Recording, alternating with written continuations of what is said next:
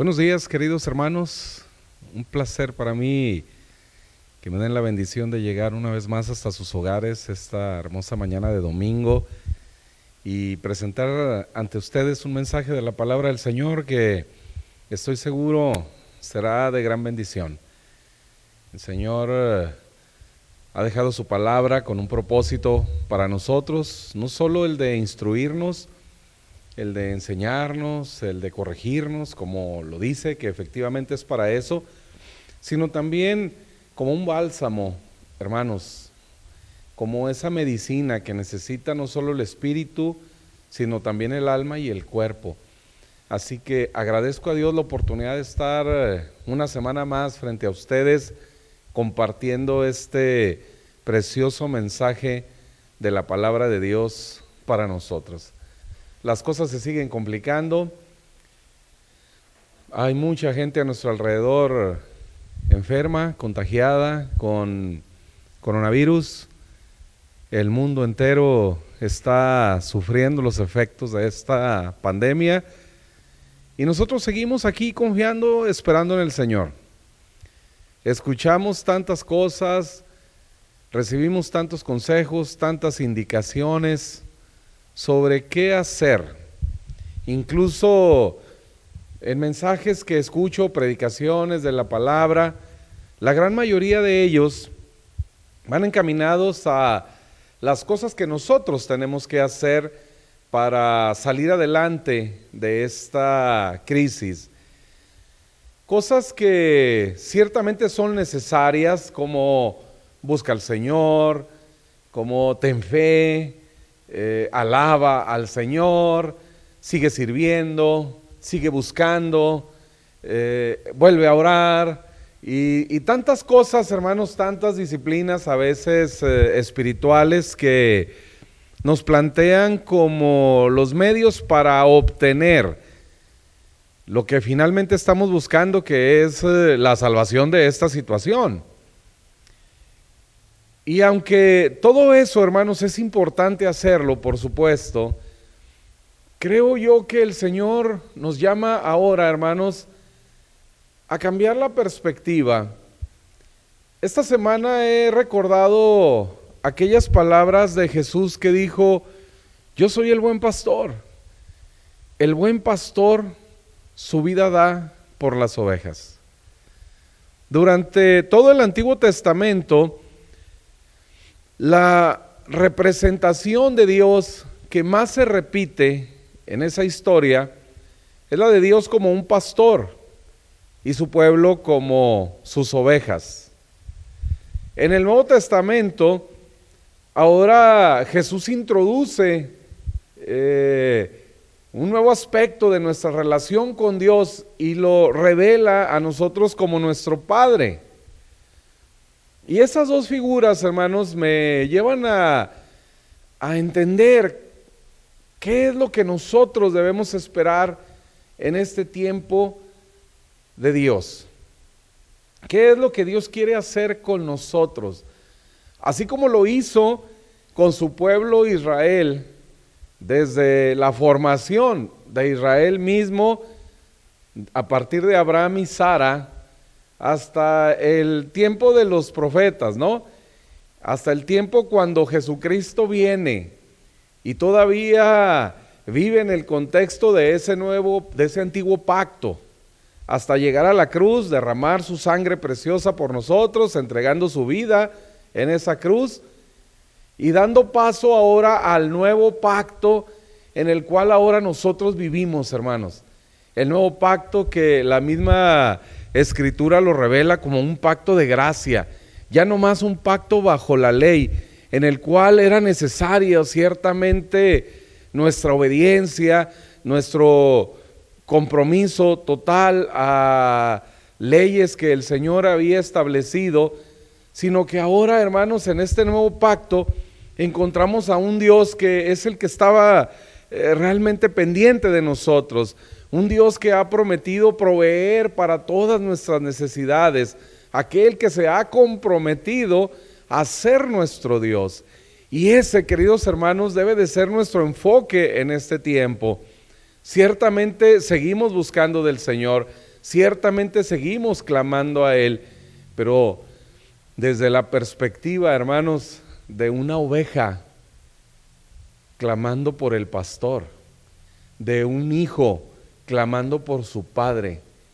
Y esas dos figuras que nos permiten entender a Dios en nuestra humanidad de una manera muy clara, nos revelan, hermanos, que el pastor siempre estaba dispuesto a ir y pelear por sus ovejas, aún las figuras que encontramos en el Antiguo Testamento, como el rey David, que en una ocasión da testimonio cuando él se va a enfrentar a Goliat y lo ven así muy menudito y dicen, pues no vas a poder, pero entonces él da un testimonio y dice, cuando yo estoy allá cuidando las ovejas de mi padre y viene alguna fiera y quiere llevarse una oveja, dice, yo voy tras ella, la persigo hasta que le quito mi oveja, sea león o sea oso.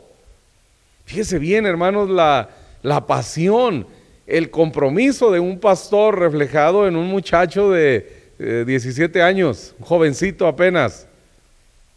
Vea usted ese testimonio que nos habla en una sombra, en una figura de nuestro pastor, del buen pastor Jesucristo, que dice su, su vida da por las ovejas. Y dice, yo voy y le quito la oveja y si me gruñe, sea león o sea oso, dice, me regreso y lo mato. Para que no vuelva atreverse a tocar a una de mis ovejas. Y así es como el Señor, hermanos, quiere que nosotros lo consideremos hoy. Que estemos seguros de que Él es ese buen pastor que no solo va y acaba con nuestros enemigos, sino que dice Él mismo, su vida da por las ovejas. Jesucristo ha ido a la muerte, hermanos, para que tú y yo tengamos vida. Ahora podemos disfrutar de esos cuidados, de esa protección del buen pastor. El cuidado y la protección, hermanos, de un padre generoso. De hecho, eh, la palabra padre en hebreo, Abba, eh, está formada de las primeras dos letras del eh, alfabeto hebreo, Aleph y Bet, y representa, hermanos, el que se sacrifica por la casa. Bet es casa, Aleph tiene que ver la figura de un buey, ¿sí? Un animal de trabajo, un animal que es sacrificado, el que se sacrifica por la casa, el que se sacrifica por sus hijos. Eso significa padre en hebreo, Abba. Cuando nosotros venimos y clamamos, hermanos, por el espíritu de adopción que ahora está en nosotros, sabiéndonos hijos, podemos venir ante el Padre y clamar así, Abba, con esa seguridad, con esa convicción, hermanos, de que tenemos un Padre amoroso, un Padre que se ha sacrificado por nosotros. Así que, hermanos, dejemos de pensar en todas aquellas cosas que tenemos que hacer. Dejemos de pensar en un Dios al que tenemos que complacer para que entonces nos pueda eh, bendecir. A un Dios, hermanos, que pues de alguna manera tenemos que cumplir una serie de requisitos para que ese Dios nos pueda cuidar y nos pueda bendecir. Dejemos de pensar en un Dios así porque ese no es el Dios de la Biblia. El Dios de la Biblia es un Dios que se acerca a nosotros, es un Dios amoroso, es un Dios que restaura, porque aunque nosotros, hermanos, hayamos fallado, la Biblia dice que si nosotros somos infieles, Él permanece fiel. No depende de nosotros su fidelidad, no depende de nosotros su amor. Esa es la esencia de Él. Y Él quiere manifestarla en cada uno de nosotros. Hermanos, la única manera en la que Dios no puede eh, bendecirnos en la gracia es que tú quieras ganar su favor, es que tú luches por ganar, es que tú quieras pelear con Él. De esa manera no, porque ahora, hermanos, Él está más que dispuesto, porque Jesucristo en la cruz del Calvario abrió para nosotros las puertas del cielo. Lo veíamos hace algunas semanas en uno de los mensajes eh, en el Evangelio de Juan, capítulo 1. Dice, a partir de hoy, las puertas del cielo están abiertas y los ángeles que descienden y, suben para ministrarnos, para que recibamos, hermanos, los recursos del cielo. Las puertas del cielo están abiertas. Jesús las dejó así para nosotros. Ahora tenemos acceso a ese trono de la gracia donde nos encontramos, hermanos, con nuestro Padre, que está contento de recibirnos, que se complace en nosotros y que dice la Escritura, se deleita y se complace en la prosperidad de sus siervos en bendecirnos a nosotros, sus hijos, hermanos. Así que en medio de toda esta tempestad, volvamos nuestros ojos al Dios de la Biblia, al Dios que está dispuesto a bendecirnos, al Dios que verdaderamente ha hecho todo lo necesario para estar cerca de nosotros, para no apartarse, suceda lo que suceda. Dios ha prometido estar con nosotros todos los días, hermanos, hasta el fin del mundo. Así que un mensaje de la palabra que revela al verdadero Dios de la Biblia debe de llenar de paz a cualquiera, de gozo, sabiendo, queridos hermanos, que Él está de nuestra parte. Ese Dios, hermanos, que es tan maravilloso, que viene a nuestro nivel a encontrarse con nosotros. No es nosotros escalando una montaña para ir y encontrarnos con Dios.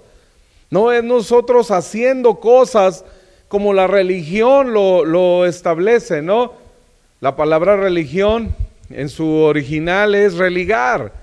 Busca restaurar nuestra relación con Dios, pero a través de lo que nosotros debamos hacer, a través de nuestros esfuerzos, y hermanos, ese no es el pacto que Dios quiere tener con nosotros, porque además sería prácticamente imposible de lograr. El Señor, Él es quien vino a nosotros. Jesucristo dijo, el Hijo del Hombre no vino para ser servido, el Hijo del Hombre vino a servir. Yo he venido, dice Jesús, a buscar y a salvar lo que se había perdido. Hermanos, cuando nosotros por alguna razón nos desviamos del camino. La oportunidad maravillosa para el pastor ir y buscarnos y encontrarnos como nos lo deja muy claro en aquella parábola de la oveja perdida. Ese es nuestro pastor. Aquel que a pesar de nuestras fallas, hermanos, ha venido tras nosotros, ha venido a buscarnos, a encontrarnos. Y dice que cuando encuentra la oveja, no la regaña, no la golpea, como algunos dicen que eh, la vara, el callado, los pastores la usaban para golpear a las ovejas. Eso es mentira, hermanos. No, el pastor llega, toma su oveja, busca qué heridas tiene y la sana y luego la pone sobre sus hombros y regresa con ella al redil y cuando está con su oveja en el redil, entonces llama a sus compañeros y hace una fiesta porque ha encontrado a su oveja que estaba perdida. Ese, hermanos, es nuestro Salvador. Ese es el Dios de la Biblia. El Dios al que podemos acudir en todo momento con la plena confianza y seguridad, hermanos, de que atenderá nuestras necesidades. Cuando Pedro en aquella noche que Jesús fue entregado, está alardeando de su amor por Jesucristo, ¿recuerdan? Y Jesús le dice, Pedro, antes de que el gallo cante, me vas a negar tres veces. Llega el momento, hermanos, en que esto sucede. Y Jesús ha sido arrestado y todo ese proceso del juicio hasta llegar a ser crucificado. Y Pedro ha huido, Pedro se está escondiendo, de alguna manera quiere estar cerca para ver qué sucede con Jesús, pero en cuanto es descubierto como uno de los seguidores de Jesús, él empieza a negar a Jesús, hasta que finalmente una mujer le dice, es que eres, eres como ellos, eres como él, hablas igual que él. Y entonces Pedro empezó a vociferar, a maldecir, para que la gente viera que realmente él era diferente a Jesús. Qué cosas tan terribles, ¿no? Y cuántas veces, hermanos, nosotros de una o de otra manera lo hemos llegado a hacer también. Y de alguna manera con nuestras acciones, con cosas, negamos que somos seguidores de Jesús. Negamos que estamos con Él.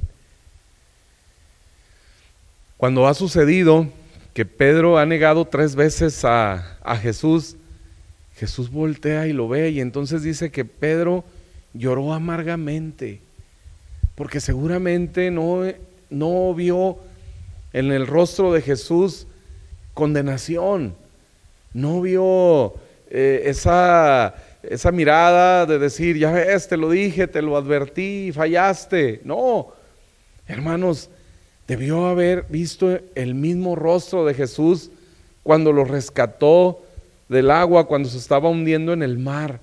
El mismo rostro de Jesús que hizo aquel milagro, multiplicando la pesca, haciendo algo milagroso. Aquel mismo Jesús que ante el cual él se arrodilló diciéndole, apártate de mí porque soy un hombre pecador, y que ese Jesús, por el contrario, le dice, no, Pedro, y le abraza y le dice, desde ahora tú serás pescador de hombres. Seguramente vio compasión, hermanos, y toda esa bondad de Jesús que lo hace llorar amargamente. Cuando Jesús ha resucitado, hay un encuentro personal que la, la, Biblia no registra qué pasó. Solamente nos dice que Jesús se encontró con Pedro en lo íntimo. Ahí fue una reunión que Jesús eh, definitivamente planeó y realizó, Él la llevó a cabo, Él fue quien buscó a aquel discípulo, porque Jesús sabía que tenía necesidad, esa necesidad en particular, porque era un hombre que aún seguía sintiendo condenación, remordimiento, vergüenza y tantas cosas, hermanos, como a veces nosotros sentimos por nuestro pecado. Y quisiéramos que no nos viera el Señor porque sabemos que hemos fallado quisiéramos escondernos de Él. Pero este glorioso Salvador, lo primero que hace, hermanos, después de resucitar y haber cumplido todo lo que estaba establecido para Él, va y busca a este amigo que se siente bajo condenación, que se siente culpable, que siente que todo está terminado, que siente que su relación con Jesús no volverá a ser la misma jamás porque le ha fallado. ¿Cuántas veces, hermanos, nos hemos encontrado en esa situación? ¿Cuántas veces hemos pensado incluso que lo que estamos viviendo, los problemas que vienen a nuestra vida, las crisis de trabajo, de salud, son producto de nuestro pecado? Y nos sentimos bajo condenación. Y nos sentimos así, hermanos, eh, pues llevando la culpa, aceptando lo que estamos viviendo que es lo que corresponde a nuestras acciones. Y aunque ciertamente, hermanos, eh, enfrentamos las consecuencias de nuestros actos, ¿no? Pero el Señor viene a nosotros. Qué maravillosas declaraciones del rey David que el apóstol Pablo repite allá en la carta a los Romanos, capítulo 4. Bienaventurado el hombre que no es inculpado de pecado Bienaventurado el hombre que le es atribuida justicia aparte de las obras. Eso es lo que vemos en la historia de Jesús con Pedro. Un Salvador que no inculpa a Pedro de pecado. Ha sido real su traición. Pedro le ha negado tres veces. Eso fue real. Jesús lo vio, fue testigo de ello, nadie le contó. Y pudo verlo a la cara cuando le había negado la tercera vez. Pero ahora, hermanos, en este pacto de la gracia, que Jesús ha pagado ya todos los pecados de Pedro, incluyendo esa traición, esa alta traición. Porque Jesús le escuchó vociferar, le escuchó maldecirlo seguramente. Y sin embargo, este hombre no es inculpado de pecado sino que encontramos a un Salvador que va y se encuentra con Él, que va y restaura a Pedro. Pasaron los días, hermanos, y el Evangelio de Juan en el capítulo 21 nos narra un segundo encuentro de Jesús con Pedro, este sí ya eh, público, este sí ya registrados los detalles. Ha sucedido por segunda vez el milagro de la multiplicación de los peces. Toda la noche habían trabajado y nada habían pescado. Ellos no saben que Jesús ha resucitado. Se han vuelto a, a su costumbre anterior. Y ahora Pedro va y pesca o intenta pescar y toda la noche está trabajando, seguramente tratando de olvidarse, hermanos, de, de su pecado, ¿no? Tratando de olvidar de la traición tan grave que cometió contra su Señor, su Salvador, su amigo. Qué terrible vivir así. Qué terrible vivir con una conciencia de pecado, hermanos, que taladra ahí el pensamiento y las emociones, haciéndonos sentir culpables y buscando la justicia propia, es decir, cometí este error, tengo que pagar por él, cometí este pecado, ahora me toca llevar las consecuencias. Pero de pronto aparece este Jesús y vuelve a hacer el milagro. Jesús lo vuelve a hacer otra vez. Y entonces les dice, ¿tienen algo de comer? Y le dice, nada, hemos pescado. Y Jesús les dice, echen las redes a la derecha. Y entonces, otra vez obedeciendo los discípulos hermanos, rescatan aquella pesca que vuelve a ser milagrosa. Para cuando ellos regresan a la playa, Jesús tiene ya en las brasas pescado, alimento para ellos, alimento para los hambrientos incluyendo para aquel traidor, para aquel que llegó a vociferar y a maldecir contra él mismo. ¿Cómo entender a un Salvador así, hermanos? Que a pesar de lo que somos, que a pesar de cuánto le fallamos, Él sigue ministrando para nosotros. Él sigue proveyendo para sus hijos.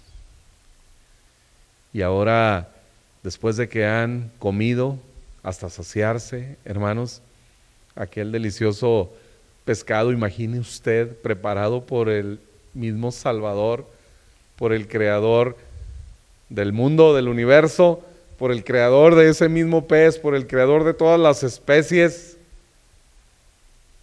y además de todas las hierbas y demás cosas en el campo, usted imagine el sabor que debió tener aquel alimento aquel que sabe exactamente las proporciones de cualquier ingrediente para cocinar algo delicioso. Y cuando todos están saciados, entonces Jesús viene con su amigo, sabe que tiene una necesidad particular, y se encuentra con él y le dice, Simón Pedro, hijo de Jonás, ¿me amas más que estos? Le respondió, sí, Señor, tú sabes que te amo. Él dijo, apacienta mis corderos. Y tres ocasiones le hace Jesús esta pregunta. Simón, hijo de Jonás, ¿me amas? Y Pedro responde, no en el mismo nivel, aunque la traducción al español es, me amas, sí te amo. No sucede así, hermanos, en el original, porque Jesús usa la palabra agape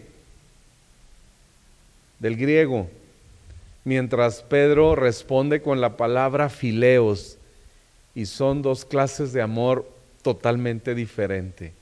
El amor agape, hermanos, es el amor sacrificial, el amor que está dispuesto a darlo todo como el significado de la palabra padre en hebreo, Av, Ava, el que se sacrifica. Eso es lo que Jesús está buscando de Pedro. Y Pedro ahora con honestidad deja de alardear en lo que él piensa darle al Señor, hacer por el Señor, cuando le dijo, yo a la cárcel y aún a la misma muerte iría por, por ti. Pero entonces encontramos a, a un Jesús que entiende las emociones, que entiende lo que está pasando en aquel amigo que todavía se siente bajo condenación y que no se atreve, hermanos, a levantar las expectativas. Pero aunque él no puede responder en el mismo nivel en el que Jesús le está hablando, Jesús le dice, apacienta mis corderos. Pedro tal vez pensó, no estoy listo para eso, pero no es cómo te ves tú, es lo que el Señor ve en ti, es lo que el Señor ve, sabe, entiende que hará contigo. El Señor no nos está viendo, hermanos, aquí asustados por la pandemia, eh, tristes, enojados, lo que sea, desesperados, como seguramente estamos después de nueve meses de encierro y más que vienen al frente. Él está viendo, hermanos, lo que habrá de hacer a través de nosotros. Él está viendo cómo va a manifestar su portento, su poder, su amor en su pueblo. Él está viendo, hermanos, lo que a través de toda esta situación traerá grandes bendiciones para nuestra vida. Y sigue el Señor ahí con Pedro, platicando con él, y le vuelve a decir, Pedro, me amas, y, y aquel vuelve a decir, Señor, pues fileos otra vez. La tercera ocasión, hermanos, que Jesús le vuelve a preguntar en el verso 17, le dijo la tercera vez, Simón, hijo de Jonás, ¿me amas? Pedro se entristeció de que le dijese la tercera vez me amas y le respondió, Señor, tú lo sabes todo. Tú sabes que fileos, me agradas, pero no estoy listo para ese amor sacrificial. Ya te fallé una vez y ya no quiero volver a fallar. No quiero volver a elevar las expectativas y hacerte una promesa que no habré de cumplir. Y cuando finalmente Pedro entiende su condición, Señor, tú lo sabes todo, tú sabes que soy un hombre que falla, tú sabes que no cumplo mis promesas, pero a pesar de eso, ahora que este hombre es honesto con relación a él mismo, el Señor Jesús le dice, apacienta mis ovejas. Y entonces hace una profecía acerca de él. De cierto, de cierto te digo, cuando eras más joven te ceñías e ibas a donde querías, mas cuando ya seas viejo, extenderás tus manos y te ceñirá otro y te llevará a donde no quieras. Entonces el Señor hace esta profecía acerca de él y le dice por último, sígueme, sígueme, estás listo porque el Señor, hermanos, va a nuestro nivel. No somos nosotros los que tenemos que alcanzar la gran fe y demostrar esa gran fe subiendo una montaña para en aquella montaña encontrarnos con Dios. Es Dios viniendo a nuestro nivel. Así que, hermanos, por favor, dejen de pelear buscando la bendición de Dios. Dejen de buscar en sus fuerzas. Es mejor venir delante del Señor y rendirnos tal cual somos. Señor, con esta fe tal vez mezclada de dudas, porque es posible, hermanos, que la fe y la duda cohabiten en una persona. Es totalmente posible tener una fe, pero en el fondo sentir, Señor, no sé si verdaderamente sucederá. Es normal. No te sientas mal por eso. Ven delante del Señor de manera genuina. Él quiere ministrarte. Él quiere bendecirnos de tal manera, hermanos, que podamos eh, disfrutar de su presencia. Recuerde, vamos a aprender a ver a Dios como ese Dios que se acercó a nosotros, como ese Salvador que deja las 99 y va a buscar una oveja que se le ha perdido hasta encontrarla. Y cuando la encuentra y regresa con ella, hace una fiesta. Vamos a ver a ese Dios, hermanos, que está interesado en nuestro bienestar, que está interesado en bendecirnos, que está interesado en cumplir un ministerio, como lo hizo con el apóstol Pedro, así con nosotros, su iglesia, en este tiempo, en la condición en la que estemos. Podemos, hermanos, en este momento ni siquiera tener los recursos suficientes en apariencia, pero el Señor está viendo lo que puede hacer contigo y conmigo. Si tan solo podemos venir delante de Él con esta honestidad, con esta sinceridad con la que finalmente Pedro se presenta delante de Jesús y le dice, Señor, tú sabes todo. Y podemos venir, Señor, estamos asustados, estamos angustiados por esto que está pasando, hermanos. No se avergüence al sentir que tal vez le ha faltado la fe, al sentir que tal vez, hermanos, eh, ha dudado realmente y se ha sentido tan expuesto a toda esta condición de pandemia y demás crisis alrededor. No tenga temor de venir con el Señor y expresar sus sentimientos, sus emociones. Venga a Él y disfrute ser la oveja del buen pastor que ha dado su vida por usted. Vengamos ante su presencia, hermanos, y disfrutemos ser los hijos que complacemos a un Padre amoroso, a un Padre generoso. No tengamos temor de eso, porque cuando venimos al trono de la gracia encontramos justamente eso, la gracia del Señor, su favor inmerecido, cosas que no tenemos que ganar, cosas que no tenemos que alcanzar sino que solamente el Señor quiere que disfrutemos. Así que, queridos hermanos, amigos, yo quiero invitarles hoy, en el nombre del Señor, a venir tal cual somos, como es la invitación que hacemos a, a la gente. Ven tal cual eres. Ven, aunque te sientas que has fallado aunque reconozcas realmente que has cometido cosas indebidas, ven delante del Señor. Ven, preséntate delante de Él junto conmigo y poder decirle, Señor, aquí estoy. Quiero recibir de ti tus cuidados, tu protección, tu bendición para este tiempo. Ven y recibe del Señor. Lo único que la oveja tuvo que hacer fue consentir ser salvada. Simple y sencillamente dejar de correr. Y esa es una acción de consentimiento. Y dejar que el pastor pueda poner sus manos sanadoras sobre ti. Y poner aquel ungüento que restaure y que sane tus heridas. Y entonces permite que Él te lleve en sus hombros y te regrese al redil. Hermanos, es momento de dejar a Dios actuar. Es momento de rendirnos a Él, descansar en Él, abandonarnos a Él, confiar en lo que va a hacer por nosotros. Aquellos problemas particulares de matrimonio, de familia, de economía, de salud. Simplemente descansemos en el Señor. Confiemos, hermanos, que Él hará lo que es mejor para nosotros y que Él sabrá restaurar nuestras vidas, cualquiera que sea la necesidad que tengamos hoy. Vengan a Jesús y descansen en Él. Les invito a orar.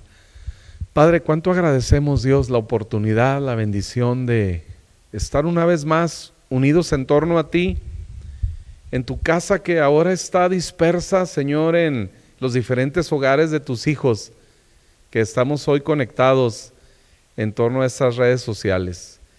Gracias por la bendición que nos has dado a esta generación, Padre, que nos has dado más recursos, unos recursos multiplicados como nunca antes la iglesia tuvo y que ahora, Padre, estamos aprovechando, estamos utilizando, Dios, para llegar a los hogares y estar así juntos la iglesia, congregados en tu nombre.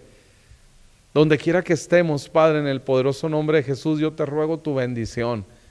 Te ruego, Señor, te manifiestes en cada uno de tus hijos en este lugar, ahí donde estamos, en nuestros hogares y, y donde sea que estemos escuchando este mensaje, este programa.